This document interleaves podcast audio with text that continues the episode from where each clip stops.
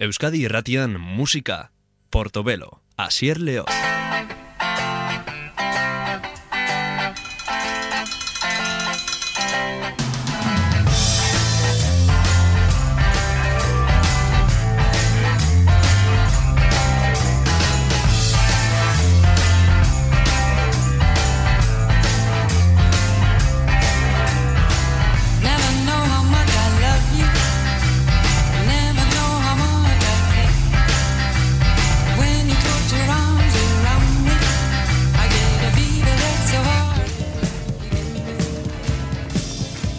Gaur klasiko distiratxo bat orain edizio berri batean atera dute gainera Fleetwood Mac taldearen Tango in the Night. in the night so still. Oh, how build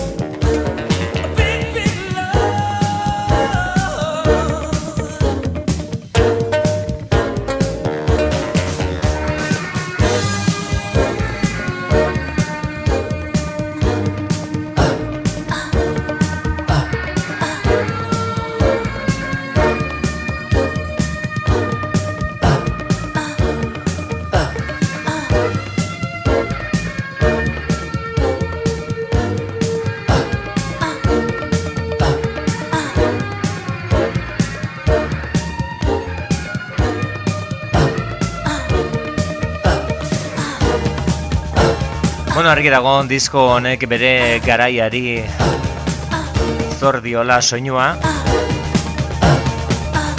Laurogeko markadako produkzio tipikoa izaten zen eta hemen entzun daitekeena Fleetwood Mac taldearen Tango in the Night izeneko disko honetan. Big Love izeneko abesti honek zabaltzen zuen diskoa.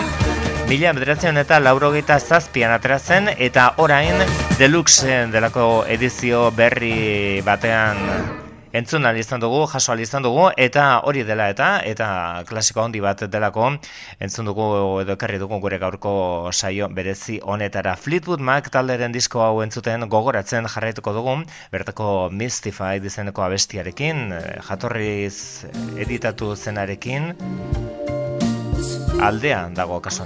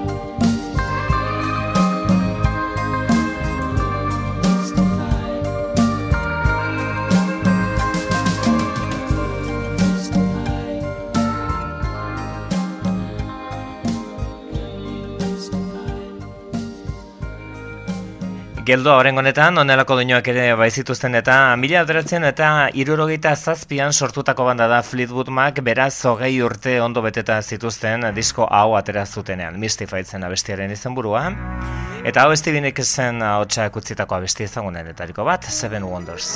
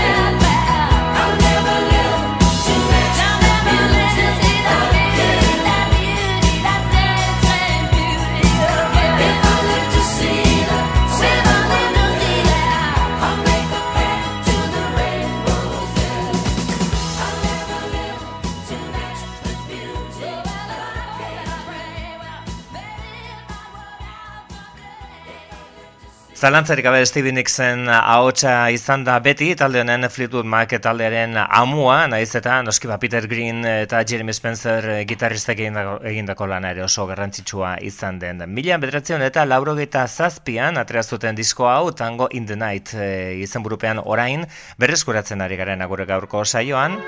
Hogeita mar urte beteta diskoaren edizio berri bat atera da, eta horrezkutuan gelditutako perla batzuk, kajoitik atera eta eskaini dizkigute, Little Lies.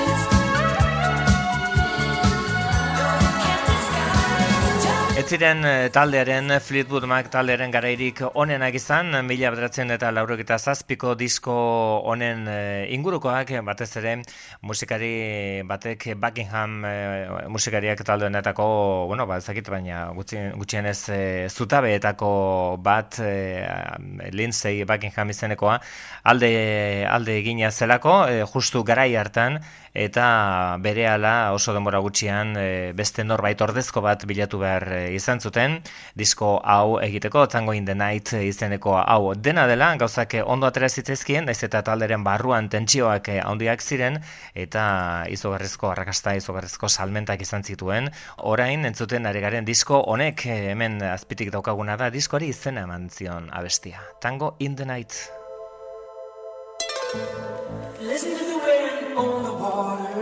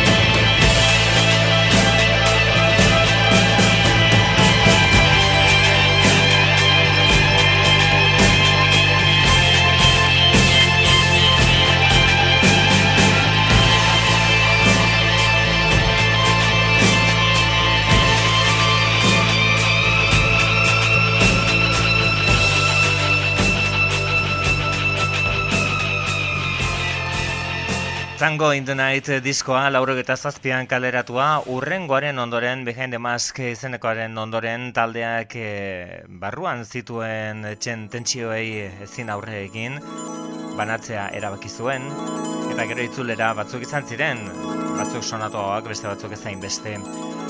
Gaur Fleetwood Mac taldearen disko honi dedikatutako denbora hemen txamaituko dugu, Tango in the Night izenekoari. Hau izan zen beraien giltza, batez ere erresuma batuko eta estatu batuetako irratietan sartzeko disko hau, izugarrizko indarrarekin everywhere. Can you hear me calling out your name?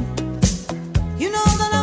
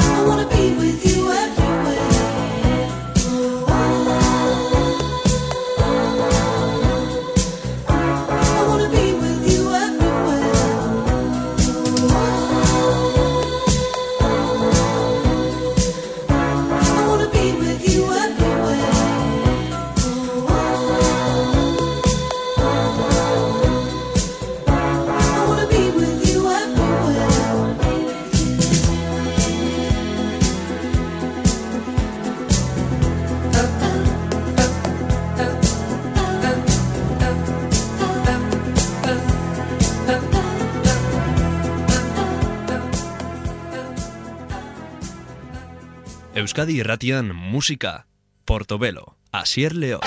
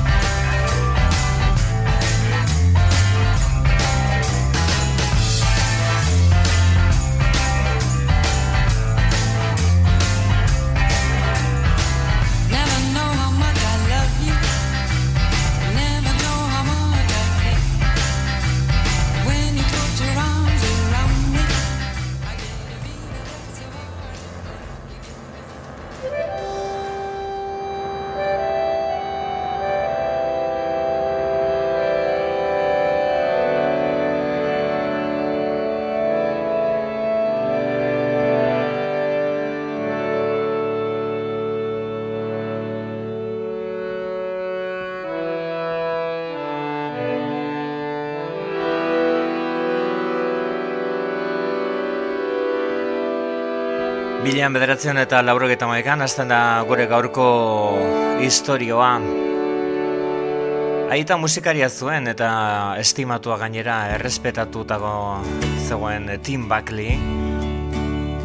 Eta berak ere musika egin nahi zuen, baina batez ere omenaldi bat egin nahi zion bere aita zenari. Laurogeta maikan, New Yorken egin zuen Jeff Buckley omenaldi hori, eta bertan bere abestiak kantatzen hasi zen eh, gitarra akustikoa eta elektrikoa erabilita. Eta hor hasi Jeff Buckleyren irudia azten gelditu gabe. Hogeita mar urte zituela laurogeta mazazpian hil zen arte, baina denbora mantzion disko bat egiteko eta disko horrek dakit esaterik e, ote dagoen lauro geta marreko amarkadoko musika aldatu zuenik. Baina oso horronetzen ibili. Grace izeneko arikara gaurko goratzen Lover, You Should Have Come Over. Jeff Buckley. You're on my mind so Never know. Broken down and hungry for your love But no defeated. Where are you not, child? You know how much I need it.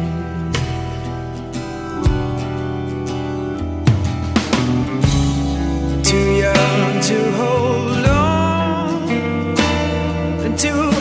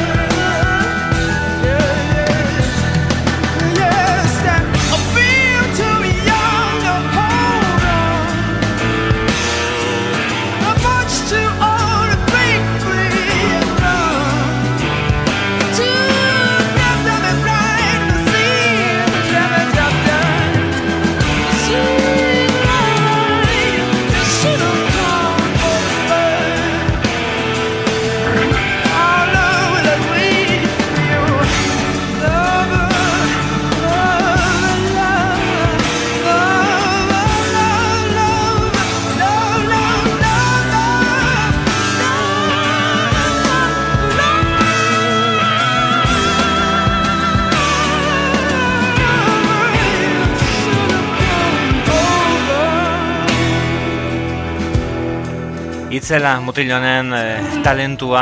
Hogeita mar urte zituera hiltzen, laurogeita mazazpian, sei urte lehenago hasi zen bere bidea musikan. Hogeita lau urte zituen beraz bere, bere lendabiziko urratsak eman zituenean, eta laurogeita malauan atera zen Grace izeneko disko hau, Lover You Should Come Over izeneko abestiaren bitartez gaur ekarri duguna saiora. Eta bere tokia egiten hasi zen eh, poliki-poliki, baina handik eh, urte betera Jeff Buckley mundu osoan zen ezaguna, ahots berezi hori, magiko hori zuelako, eta ondelako konposaketak egiten zituelako Grace diskoari izen ematen zion abestia, esate baterako.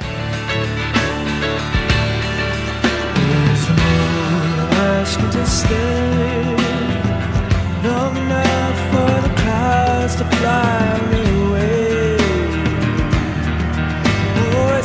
time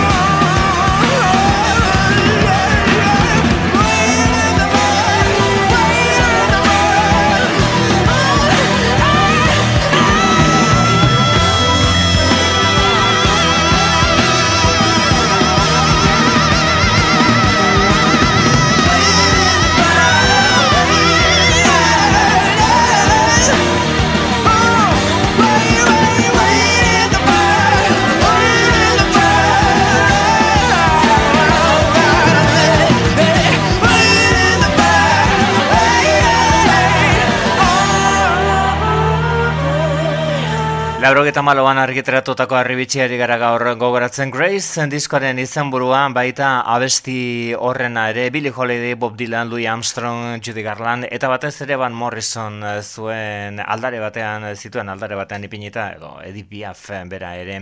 Eh, Jeff Buckley eh, bere bere aita ordearen e, naiz eta aita musikaria zuen e, Tim Buckley baina 75ean hiltzen berak 8 urte zitu, zituela eta bere aita ordearen musika izan zen ba nolabait e, ez zitu zuena bere diskoak eta bere diskoak ziren ba Buketzien The MGs, Pink Floyd, Jimi Hendrix eta Led Zeppelin bezalako taldeenak ondela bere gustua eraikitzen joan zen, e, bere gustua sortzen eta onela joan zen e, ezagutzen gero bertsio moduan landuko zituen abestiak. Guztien gainetik, inoiz, Leonard Cohen zenaren Aleluia abestiak jaso duen bertsiorik haundiena inongo zalantzarik gabe. Naiz eta bertsio asko egon diren, John Kellena esate baterako itzela zen. Baina Jeff Buckley-rena beste guztien gainetik dago, Jeff Buckley.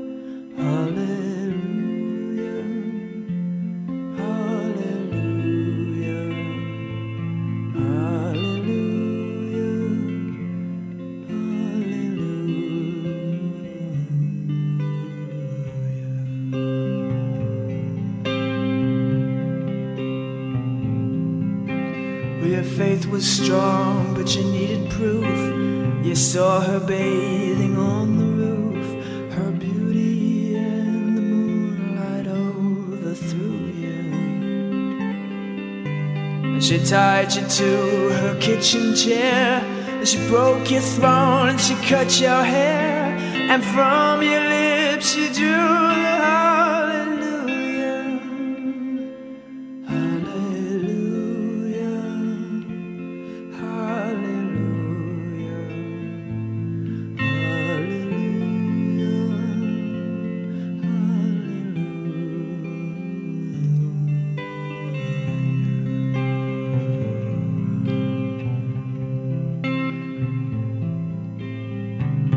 Baby, I've been here before.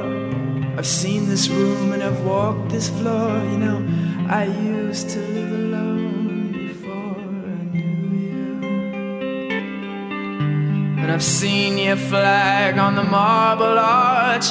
And love is not a victory march, it's a cold and it's a broken hallelujah. Hallelujah.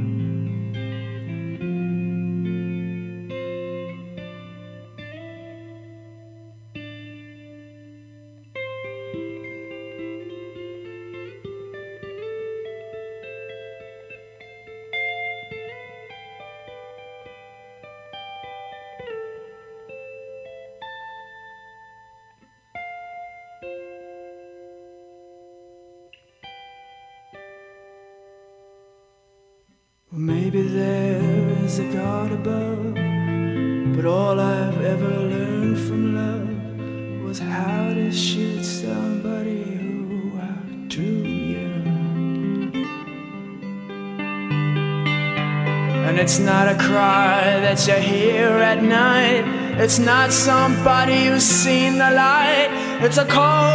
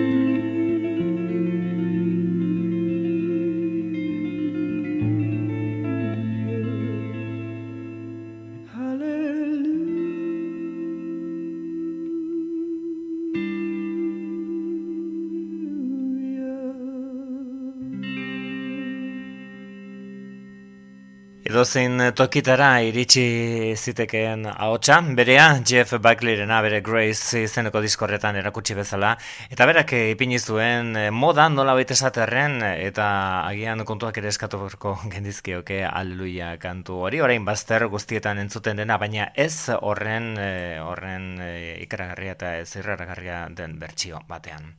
Disko horretan jarrituko dugun Jeff Buckleyren lehendabiziko eta azkena izan zena, bere bizitzan, hogeita lau eh, urte zituela egindako diskoa, eta bertako Eternal Life eh, abesti entzongo dugu lan osoko kantu haundienetariko bat.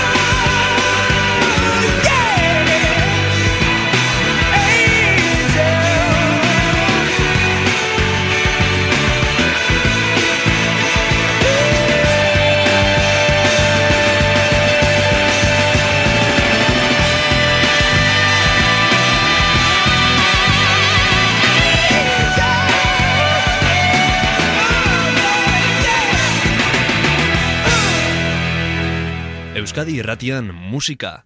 Portobelo, Asier León.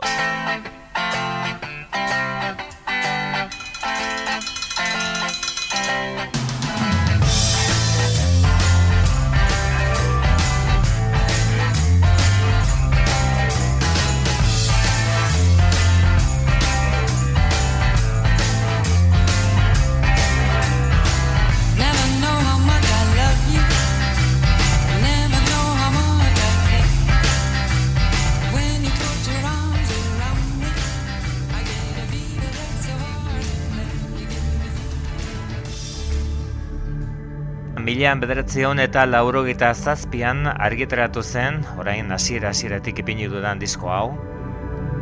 Eta seguru aski, kontzertu bat hasteko abestirik egokiena eta hau entzuten ari garena. Where the streets have no name monela zabaldu zen, You Too taldearen The Joshua Tree.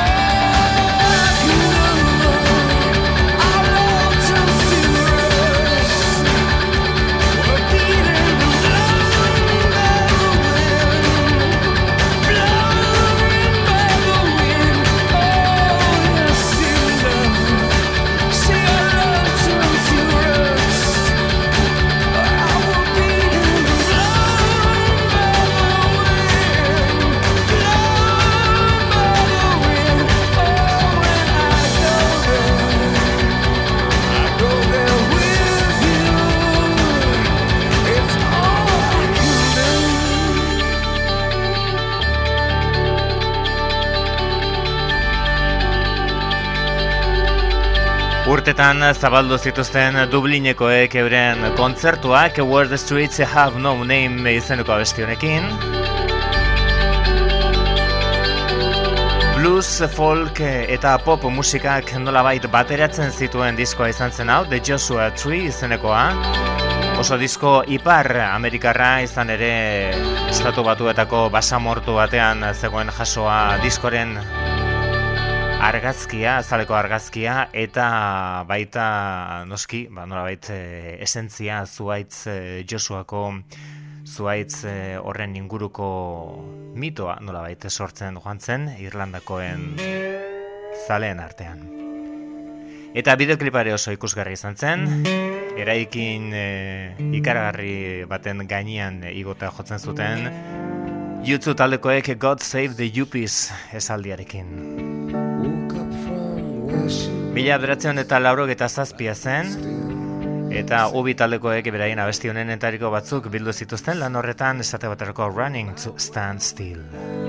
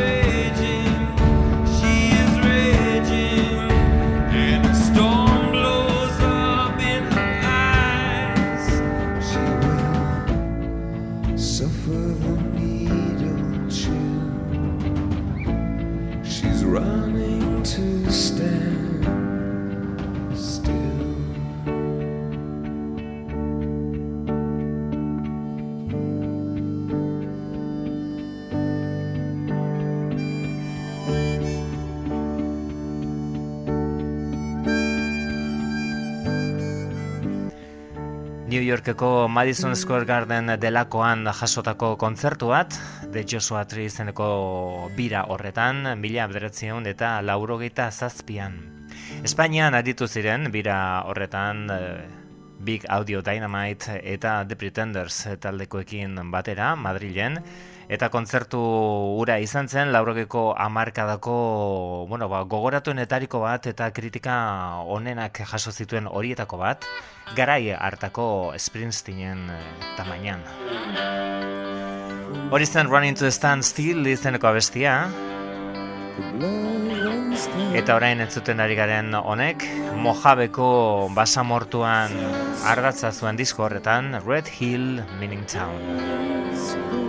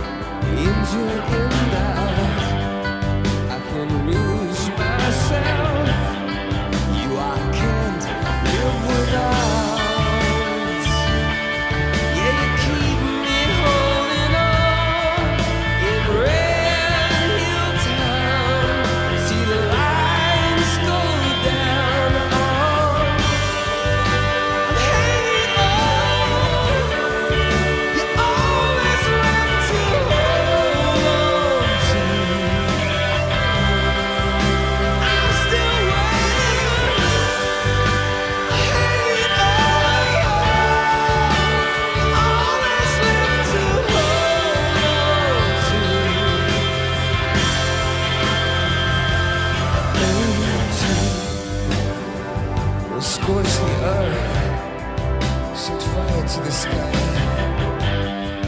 We stoop so low to reach so high.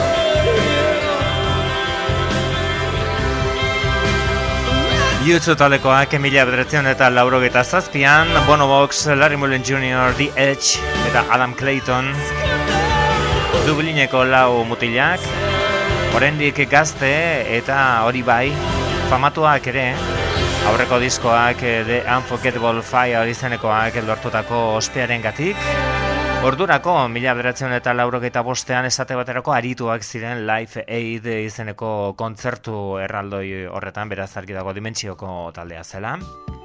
Baina honek eman zion askoz eh, fama handiagoa taldeari, eta disko hau atera zen momentutik, Ubi taldea izan zen kontzertu haundi haundi horietan protagonista. With or Without You abesti izan zen, disko honi iesi egin zion lehendabizikoa. See the thorn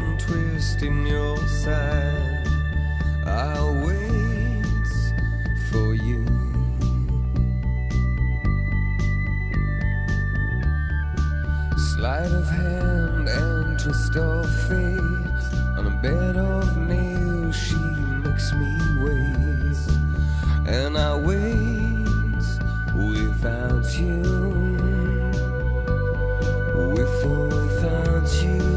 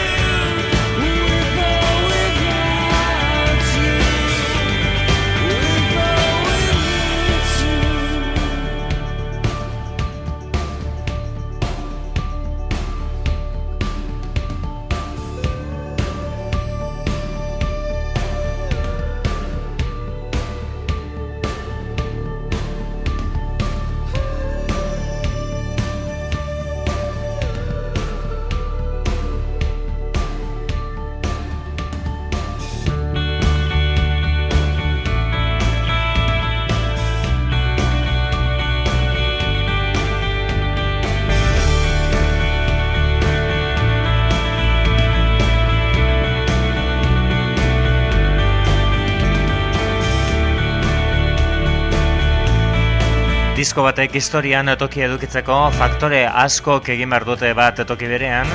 Haietako bat single borobil bat noski eta With or Without You izenekoak egin zuen bete behar hori ezin hobeto. Irlandakoen eh, diskoa oraindik kaleratu gabe zegoenean atera zen eta munduko irrati guztietan zabaldu zen, Ingalaterran, Frantzian eta Espainian lehendabiziko postura iritsi zen berehala eta horrek ere badauka garrantzia, baina eduki aldetik disko honek bazituen gainera denboran eh, oso ondo zutik dirauten abestiak eta gaiak.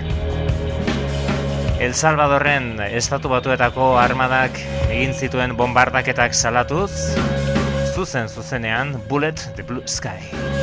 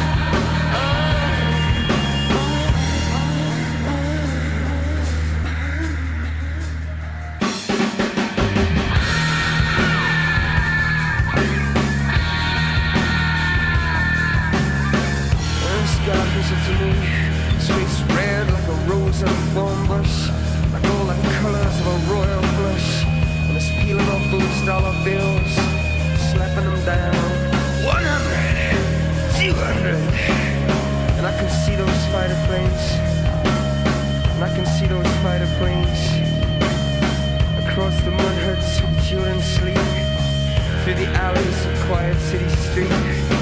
We take the staircase to the first floor. We turn the key and slowly unlock the door. As the man breathes into his saxophone, and through the walls we hear the city groan. Outside it's America. Outside it's America. America.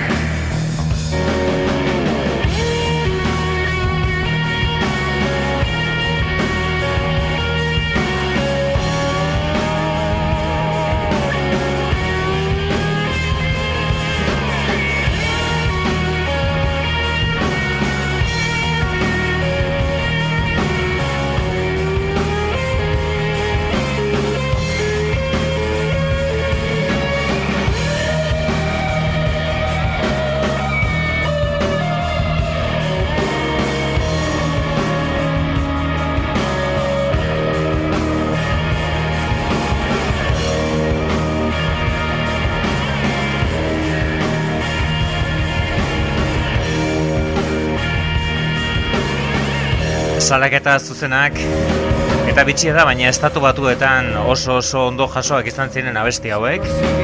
Naiz eta estatu batuetako gobernuari, herri ganean gobernuari kasu honetan eh, egunduko kritika egiten zion. Irlandako taldeak Bullet Blue Sky izeneko abestia zen hori eta aldarrikapena ere argia gainera. Kasu honetan, e, Txilek bizi zuen egoera Pinocheten estatu kolpearen ondoren, irurogeta marreko amarkadan, eta hori guztia salatuz, desagertutakoen amak izeneko abestia egin zuten e, ubitaldekoek, Mothers of the Disappeared.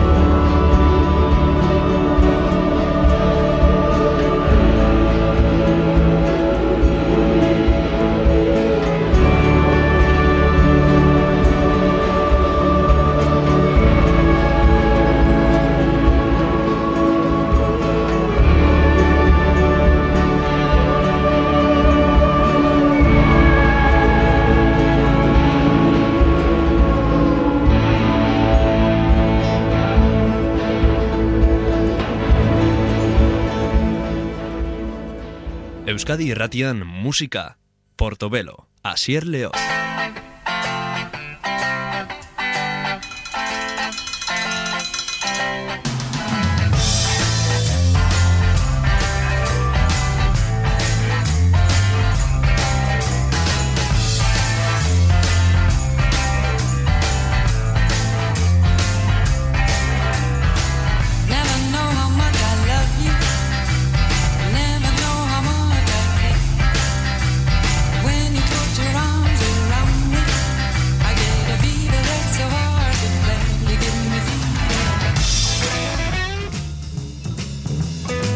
Gaur klasikoan, mila bederatzen eta irurogeita zei ere ekingo dugu. John Maya laundia, berarekin Eric Clapton talde honek The Blues Breakers zuen izena. Eta kasu honetan Freddie King eta Sonny Thompson egile zituen blues ariketa zoragarria instrumentala da gure egiten ari direna Hideaway, honekin eh, gogoratuko dugu asteko. The Blues Breakers taldea, Blues Breakers diskoa, irurogeita seikoa.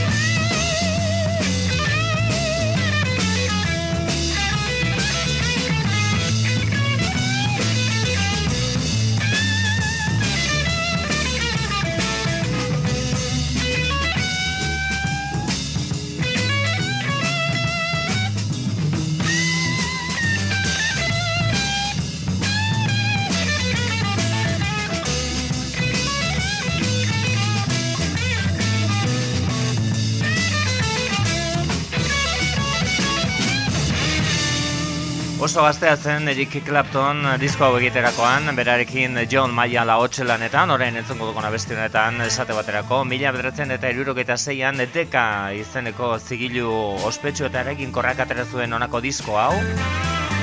Gero edizio berriak egin dira izan ere hau dago kontsideratuta blues eta rhythm and blues delakoaren gailurretako bat irurogeita zeian John Mayalek grabatutako hau. Diskonetako abestia hundienetariko bat. All Your Love izenekoa Eric Clapton eta John Mayer The Blues Breakers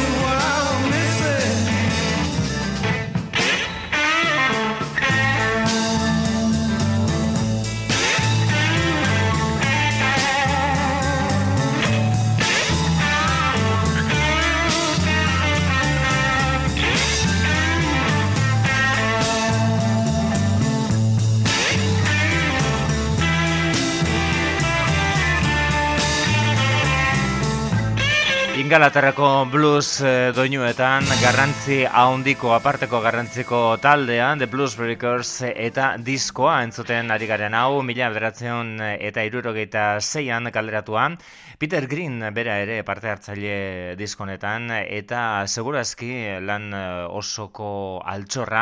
Kasu honetan hori zen All Your Love Otis Rushek idatzietako abestia beste bertsio bat eta hau gainera ba ia ia jatorrizkoa gaindituta. Ray Charles eh, handiaren What I Say abestiarekin hau egin zuten John Mayalek eta lagunek irurogeta seiko diskorretan The Blues Breakers What I Say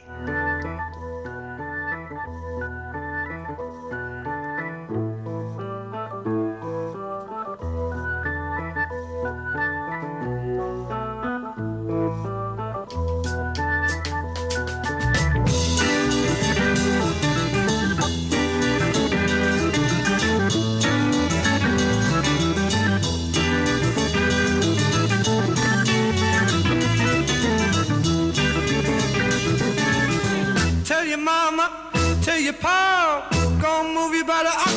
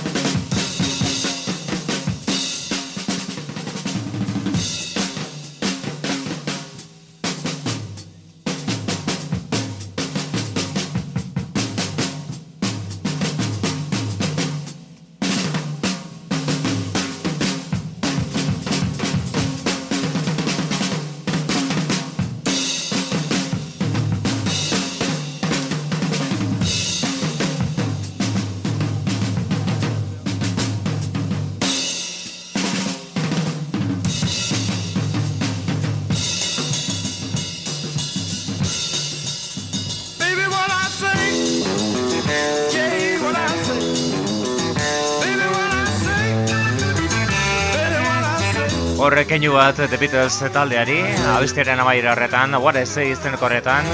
Talde honetan ikarragarizko musikariak eh, izan ziren, ez bakarrik eh, diskonetan, ondorengoetan, esate baterako Jack Bruce eh, Cream taldeko lidera izango zena hemen zegoen, baina horrenik ez irurogeita seian horrenik ez zegoen.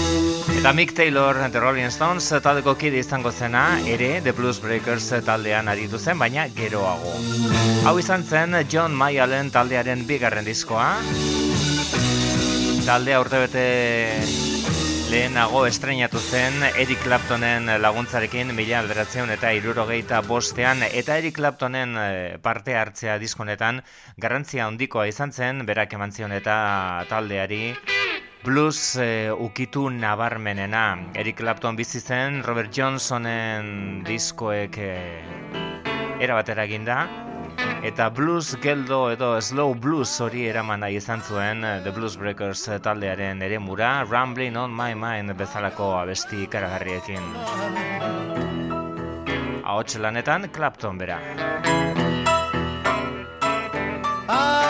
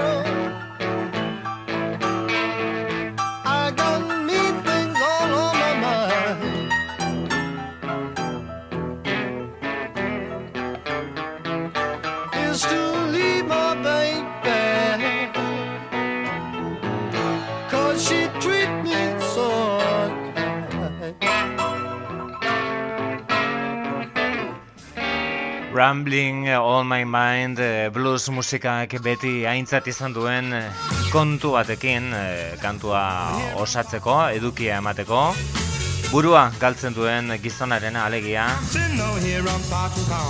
emakumezkoaren atzetik edotuta. Parchman Farm izeneko hau Mus Allison handiak idatzi zuen eta hemen John Mayalen eta bere The Blues Breakers taleren bertsioan ari gara entzuten. Parchman Farm. I'm lymphocytes. Plum plum that cotton in lymphocyte. Go shotgun at my back.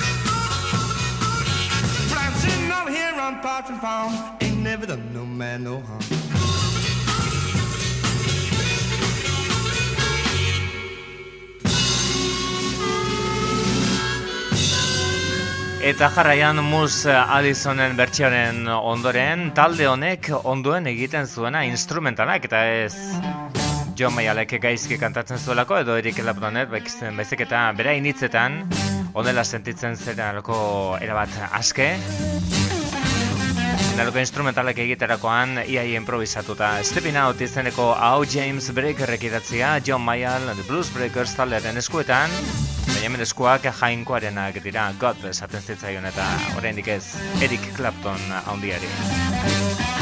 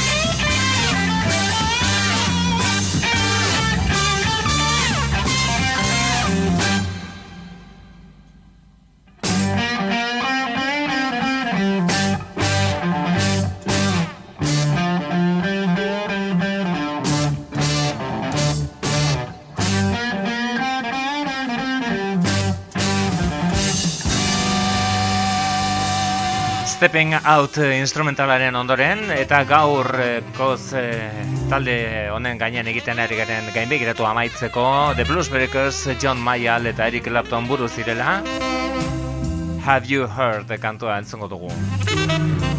Talde honetan, aparteko musikariak aritu ziren ondoren urteetan, hau bigarren disko izan zen, irurogeita zeian, baina ondoren urteetan, esatu baterako irurogeita zazpian, lau disko dituzten, irurogeita zortzian bestela hau, eta honela baita laurogeko amarkadan sartuta ere, eta laurogeta amarrekoan.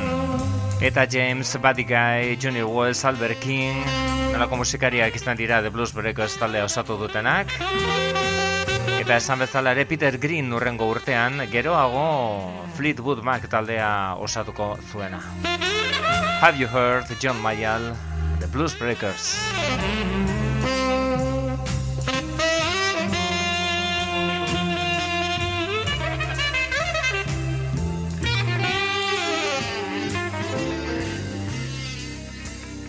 You heard about my baby? Yes, how I love you don't know.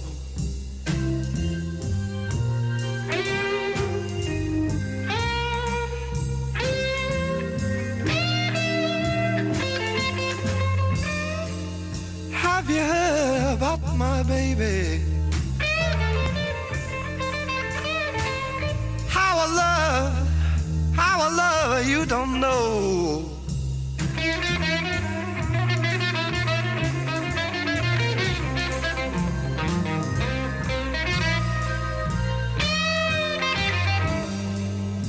I declare, hurt me so bad.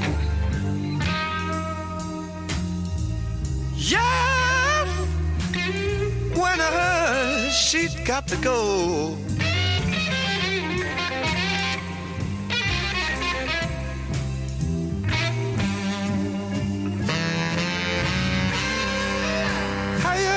got my baby.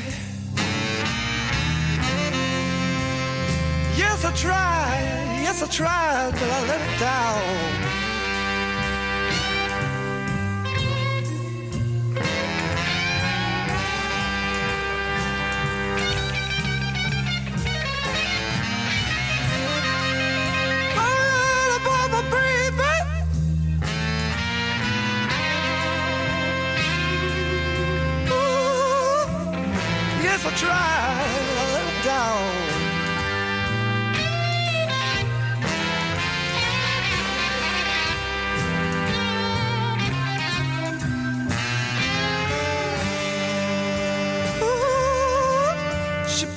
the love.